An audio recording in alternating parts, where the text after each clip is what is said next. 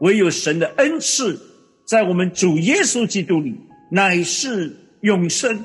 但是如果没有上帝的恩典，如果没有圣经的话语，如果没有从圣灵带给我们的力量，我们往往很难有一个完美的结局。上帝非常的重视结局，在旧约里面出现了二十六次，新约出现了十次。上帝要我们留心啊，要重视结局。我们高举的口号叫做“赢在起跑线”，好像只要有一个好的开始，开局固然重要，但是如果你没有忍耐，如果没有上帝的智慧，没有神的保守，没有对上帝专心的仰望，你没有办法笑到最后。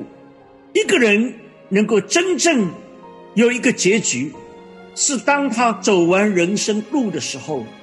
上帝对他怎样的评价？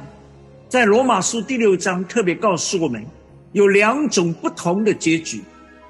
第一种，就是我们不认识神的时候，当我们信主以后，我们看那些过去那些羞耻的事，那些犯罪得罪神的，保罗说那些事的结局就是死，罪的工价就是死，不但是指我们身体的死亡。更是指到我们永恒的死，永远与上帝隔绝。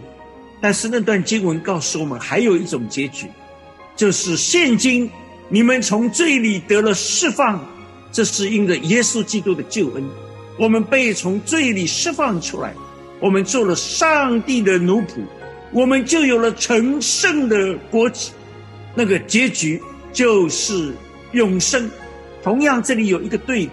当日和现今，我们当用怎样的态度呢？我们怎么来准备这个大结局呢？在整个人生里面，上帝要我们常常思想，就是当我们仔细去看一看，看那些神眼中他们遵守神的诫命和律法，活在神的面前，那些完全人、正直人、和平人，这里提到三种，你看看他们的结局。希伯来书十三章，神要求我们：从前引导你们、传神之道给你们的人，你们要想念他们，效法他们，留心看他们为人的结局。万物的结局尽了，万物都有一个结局。这个结局，圣经已经讲得太清楚，就是地和其上都要废去，还有一个结局。叫做何等的结局！第一个，你我这些已经信了主的，我们要受审判，审判要从神的家起手。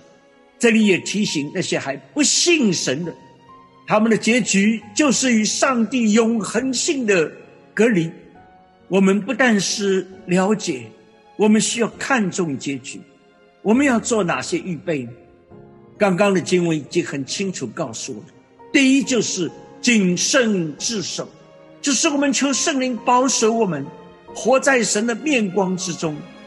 第二样就是警醒祷告，求上帝帮助我们，带着警醒的心，能够迫切在神面前花代价来祷告。第三样，我们切实的彼此相爱。那你说爱能遮掩许多的罪，那你告诉我们有火炼的试炼。真的，我们一定会遭受。那你说，你们要以为大喜乐，就在这个苦难的背后，我们却能够承受与基督一样的荣耀。第五样，我们需要做的，就是我们赶快传福音。最后一样呢，就是神告诉我们，神的审判要从神的家起手，让我们真正为着能够坦然无惧，能够面对这个。白色大宝座，能够在基督台前，不是羞羞愧愧，乃是欢欢喜喜。我们求上帝帮助我们，能够真正做好周全的预备。